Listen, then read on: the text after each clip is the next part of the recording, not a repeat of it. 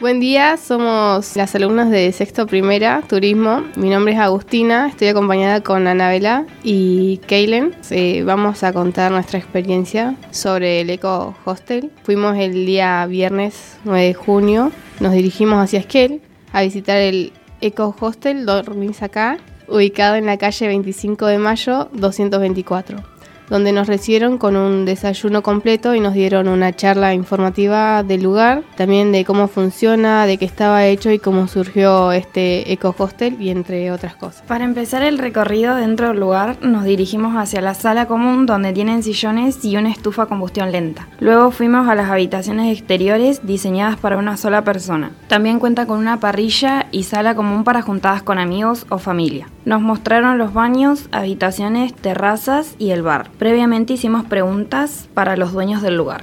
Una de las preguntas fue de qué está hecho el eco hostel. Ahí nos dijeron que estaba hecho de materiales reciclados, como por ejemplo los containers. También como un plus en el momento del desayuno nos contaron sobre Madrid, los diferentes turistas que llegan al, al eco hostel y la experiencia con cada uno de ellos.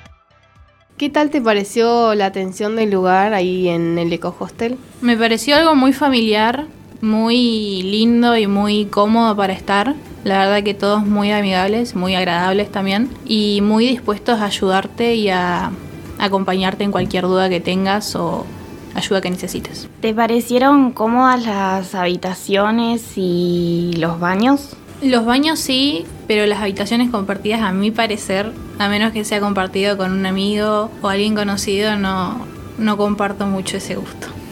La privada sí está, está bonita. ¿Qué te pareció el diseño del eco hostel que está bueno hecho con los containers? Es una idea muy, muy original. La verdad que por adentro no se nota que son containers. Por afuera sí, pero está muy bien ambientado y muy bien colocado, por así decirlo, y es muy cómodo y no y grande para hacer container. Eh, ¿Qué te pareció el desayuno que les brindaron los del Eco Hostel y cómo fue la bienvenida que les dieron? El desayuno, excepto el té, que estaba frío, estuvo muy rico y bastante variado también con frutas. Y la verdad que nos recibieron muy bien, con mucha disposición de responder cualquier duda. ¿Recomendarías el lugar para los turistas que por ahí quieren venir de vacaciones a la Patagonia? Sí, yo creo que depende más del turista en sí, si le gustan los hostels o prefiere cabañas y en sí, pero es una muy buena opción, muy cómodo y está cerca del centro, pero no lo suficiente como para que moleste el ruido.